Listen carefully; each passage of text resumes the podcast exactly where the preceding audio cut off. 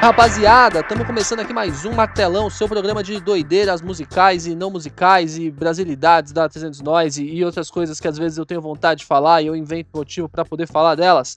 É, meu nome é Davi, me segue no Twitter e no Instagram, no arroba DaviNemvi. É, e segue a gente da 300 Noise também no Twitter e no Instagram, no arroba 300 Noise. Lembrando também que agora a gente tem nosso padrinho, né, cara? Nosso padrinho aí no padrim.com.br barra 300 Noise, underline podcast, com planos a partir aí de dois reais muito barato, não é nem um dólar, então quem puder ajudar, a gente agradece muito. No programa de hoje, mano, eu resolvi falar de uma parada que é muito brasileira em homenagem ou não, ao nosso 7 de setembro, que é a, independência, né, do, do Brasil. Quase 200 anos aí de independência. Tem a ver com o que eu vou falar? Não. É, mas o que eu vou falar também acontece no Brasil, assim como a independência. Eu vou falar hoje, cara, de pirataria, mas não do jeito que eu falei aquela vez lá com o Mateuzinho em que a gente ficou enumerando crimes cometidos pelos nossos priminhos na internet há 15 anos atrás e que já prescreveram. Hoje, mano, eu vou falar da pirataria como um zeitgeist aí, que você já tá ligado o que que é, porque a gente já falou sobre isso quando a gente tava falando de Stronda Music no último martelão. E é isso aí, vamos, vamos, vamos lá então.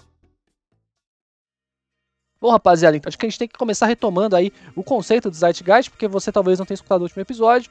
E eu não quero que você pare agora para eu ouvir porque vai zoar minha retenção. E para mim é importante que você ouça até o final isso aqui. O conceito do Zeitgeist, mano, é um conceito alemão que não tem uma tradução exata para o português, mas significa uma parada tipo espírito do tempo. O conceito ele não é do Hegel, mas ele foi popularizado pelo Hegel. E aí vocês precisam saber por enquanto. E o Hegel acreditava que a arte invariavelmente vai refletir a cultura da época em que ela está sendo feita. Levando em outras instâncias, mano, isso quer dizer que assim, eu, por exemplo, não posso pintar uma parada renascentista, tá ligado? Porque eu não sei pintar e porque eu não tô na renascença, tá ligado? E só por isso ela não pode ser renascentista. Simples, né? Ou não. Mas é isso. E agora a gente tem que falar um pouco da pirataria. Para você que é muito novo ou, ou, talvez não lembra, sei lá. A pirataria, cara, ela é tratada como um puta problema foda no começo dos anos 2000 e final dos anos 90, tendo até altas campanhas que eram veiculadas na TV falando aí sobre o perigo da pirataria, ou colocando a pirataria como uma parada super imoral. Que assim, não é exatamente isso não, né? Mas, mas é do jeito que era visto por uma boa parte das pessoas na época. É... E aí a gente tinha várias campanhas tipo essa daqui. Ei, ei, ei, ei, Pra que, que você quer saber disso? Ah, já que eu sou um pirata, ó, hum. roubei essa espada do Lucas só pra me divertir. Aí pode, né? Não, não pode não. Pirataria na televisão. Não, não pode não. Uma campanha certa. Essas campanhas, cara, elas rolavam por um motivo muito específico, que era o quanto a pirataria conseguiu aí tomar o mercado, especialmente o mercado fonográfico do Brasil, no começo dos anos 2000. Né? É, para você, para dar um pouco de dado e para vocês terem uma dimensão do que, que eu tô falando, tem os dados aqui da ABPD, Associação Brasileira de Produtores de Discos, que estimava aí que entre 97 e 2001 houve um salto enorme na, na fatia de mercado tomada pela pirataria indo de 3% em 97 até 50% em 2001, né? que é coisa pra caralho. Posso entrar aqui em várias tangentes sobre por que isso aconteceu, mas eu vou me ater aqui a alguns pontos, porque é, no fim esse papo aí acaba sendo muito mais pro Leria do que para mim, eu só tenho que, que, que te fazer entender minha linha de raciocínio, eu acho. Inclusive, ouçam um Tempo Quebrado, bom pra caralho. Um dos pontos, cara, é que é, houve uma democratização da tecnologia, né? Ficou muito mais fácil para as pessoas conseguirem ter acesso a essas paradas, né? Tanto com downloads ilegais ou com maquinário aí para você com um computador em casa para você queimar seu próprio CD, né, gravar seu próprio CD, é, quanto uma galera aí produzir é, essas paradas aí em escala industrial dentro de suas casas, que e que inclusive é muito parecido com o, um dos fatores aí do Zeitgeist da Stronda que a gente falou antes. É, com a diferença que o Zeitgeist da Stronda ele era mais classe média, né, cara? E isso aqui que a gente tá falando, a gente tá falando classe média baixa e, e tal, a partir da classe média baixa. Por quê?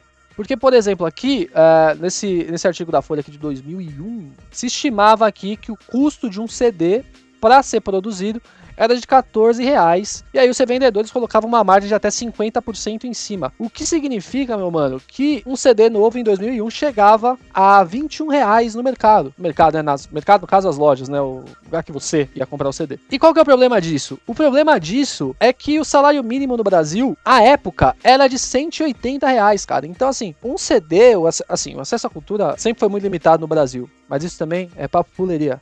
Uma brasileiria. Mas, um, mas essa precificação do CD, né, ou, enfim, essas estruturas que faziam o CD chegar a esse preço, elas colocavam o CD como um artigo de luxo. Porque, desculpa, mano, se a pessoa ganha 180, se o salário mínimo é 180 reais, quem que vai pagar 21 reais um CD, cara? Foi por isso que a pirataria cresceu, e cresceu pra caralho. E mudou, né, o nosso jeito aí de produzir é, e consumir música através dos anos aí. É, um exemplo aí da ilustração até de como a nossa percepção acerca da pirataria mudou na época que isso aconteceu, que houve essa transição, né, da pirataria tomar o mercado da indústria fonográfica, era uma parada muito mal vista, era uma parada que era entendida como se ela fosse acabar com a música e que não fosse mais viável jamais produzir alguma coisa, porque alguém ia piratear e você não ia ganhar nada e blá blá blá. E a gente sabe que não foi isso que aconteceu, né? É, o que houve foi que o jeito de se produzir música mudou, enfim, mas foda-se. O ponto é que havia uma visão, se tinha uma visão muito negativa da pirataria enquanto um fenômeno e através dos anos, conforme o mercado foi se adaptando a isso e o jeito de se produzir cultura é, mudou, a percepção das pessoas também mudou. Um exemplo disso, mano, é que em 2006 ou 2005, agora não tenho certeza. Em 2005, acabei de olhar aqui, deu uma puta de uma merda, porque o então presidente Lula, em 2005, tava viajando aí para algum lugar, que não interessa, ele assistiu uma cópia pirata dos dois filhos de, de dois filhos de Francisco, um DVD pirata, né, do, de dois filhos de Francisco, em seu avião. E isso, meu amigo, deu uma merda do caralho, porque né, onde já se viu um presidente consumir um produto pirata? Essa parada aí causou uma comoção tão grande, chamou tanta atenção, cara, que rolou uma puta operação da PF. Até prendeu o cara acusado de vender o DVD pirata pro assessor do Lula. E, mano, assim, é, é pra vocês entenderem como que era até. É, como que assim, como a pirataria era caso de polícia na época, né? Não que hoje não seja, legalmente ainda é, mas assim. Hoje, por exemplo, um negócio que ilustra isso bem, cara, é o Gustavo Lima. Ó o Gustavo Lima aí, ó antes dele assustar. que antes do nome dele assustar criancinhas na internet, mano, há um, um ou dois anos atrás, ele viralizou uh, tirando uma foto aí com um camelô que tava vendendo o lançamento dele. Ele até se gabou, né, de ser o CD mais vendido da, da banquinha do cara. Isso aconteceu, mano, não por acaso, né? Isso aconteceu porque através desse, desses últimos aí 20 anos aí de, de pirataria muito intensa, é, o jeito de se produzir cultura e se produzir música mudou muito. E com vários artistas começando a fazer sucesso pra caralho através da pirataria, ou é, artistas surgindo, gêneros surgindo, em que o modo de produção deles estava intrinsecamente ligado à pirataria, essa parada foi meio que afrouxando, entendeu? Ninguém liga mais tanto assim para isso. O maior exemplo disso que a gente tem, talvez, cara, seja do Calypso mesmo, né? O, da Joelma e do, e do Chimbinha, né? Que em 2005, cara, já tinha vendido 5 milhões de cópias. Uma das principais razões, cara, deles conseguirem ter atingido essa marca, deles terem chegado em tantas pessoas e, e se tornado um fenômeno tão grande que eles conseguiram chegar ao mainstream fazendo isso, cara, foram. Eles faziam toda a produção do CD, então tudo era eles que faziam, que possibilitava eles venderem o CD a 10 reais. Isso em 2005, a 10 reais. Enquanto em 2001, cara, um CD original estava custando 21 reais. Né? Sem contar, representava muito menos do salário mínimo, se tornando, muito, tornando o produto muito mais acessível. Né? Outra coisa que, que, que ajudou eles a, a, a, alcançarem isso, vou até aqui abrir aspas aqui para o Chimbinha para a Folha em 2005, é, Abre aspas. Não brigamos com os pirateiros. Estouramos por causa da pirataria, que, nos, que nos levou a várias cidades onde não chegaríamos. É um dos fatores aí que possibilitaram é, o Calypso ser um fenômeno tão grande, mas tão grande, que hoje eles conseguiram vender aí mais de 22 milhões de cópias e são os recordistas de vendas do Brasil na, nos anos 2000, cara. E o sucesso deles foi tão grande, tão grande, que eles chegaram até a fazer versões em inglês de suas músicas para tocar em filmes americanos. Que nem essa aqui, ó.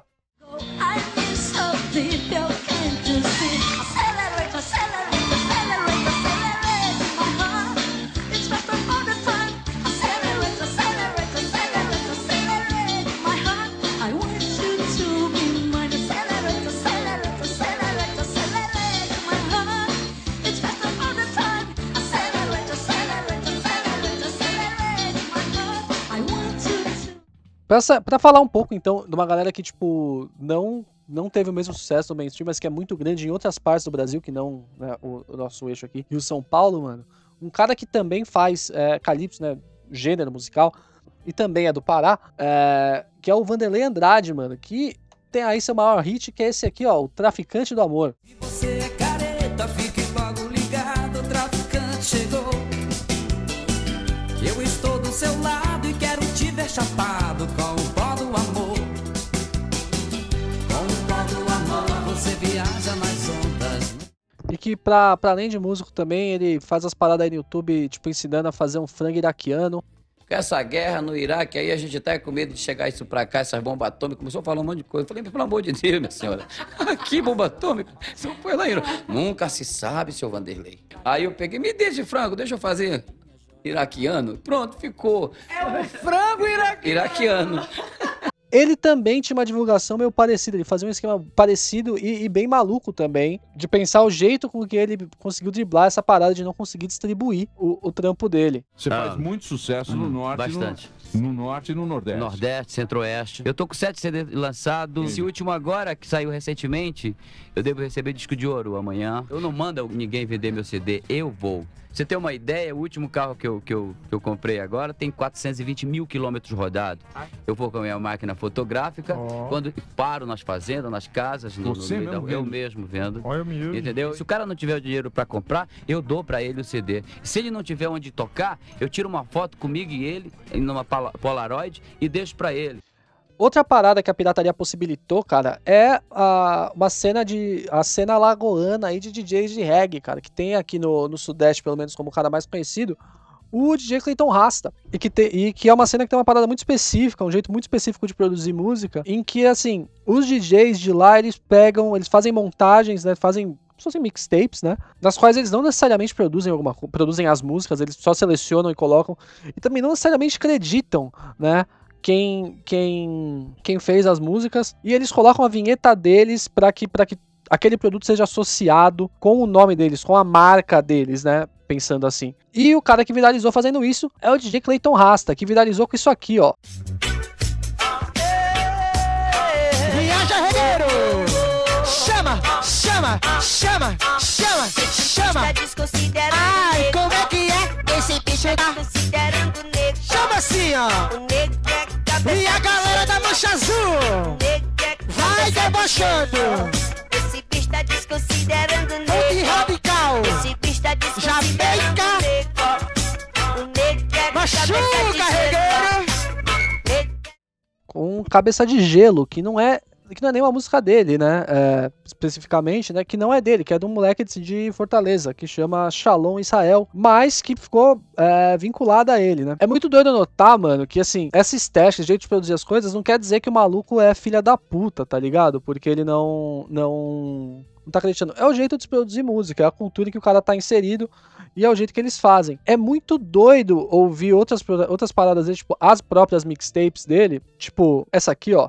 DJ Lucas Singler, você pra mim é o melhor, cachorro! É Gustavo Sagaz, hein?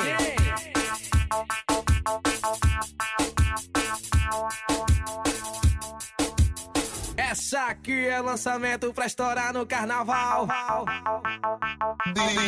DJ Clayton Tomara que o Rasta. som Clayton não venha me Rasta. dar geral. Tô cheio de flagrante, no bolso tem zero cal. Pega zero.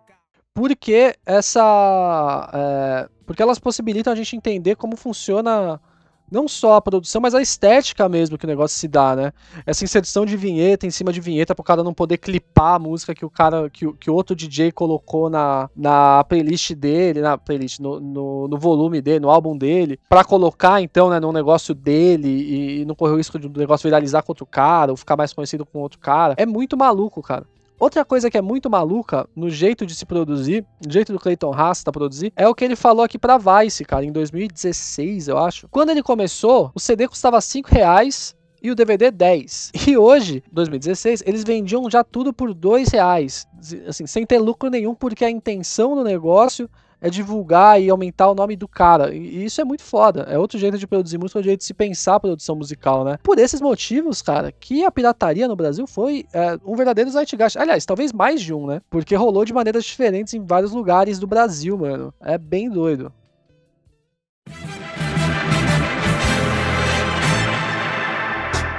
É isso aí, rapaziada. Esse foi o Martelão dessa quinzena, falando aí sobre outro dos Zeitgeist, já que vocês gostaram do primeiro e que eu tava afim de falar de pirataria faz tempo, e do Clayton Rasta e do Vanderlei Andrade, e eu consegui achar um tema que coubesse aí. É, meu nome é Davi, me segue lá no Twitter e no Instagram, arroba Davi Envi, e segue a gente da 300 Nós, no arroba 300 Nós, e no Twitter e no Instagram. É, lembrando que semana que vem não tem martelão, né? Tamo ainda intercalando, semana que vem vem mamando leria aí, quebrando tudo aí com, com o tempo quebrado. Ah, claro aí, se você gostou, se você apoia esse tipo de conteúdo, se você acha interessante, se você quer que esse tipo de conteúdo continue, aumente a frequência e, enfim, várias paradas.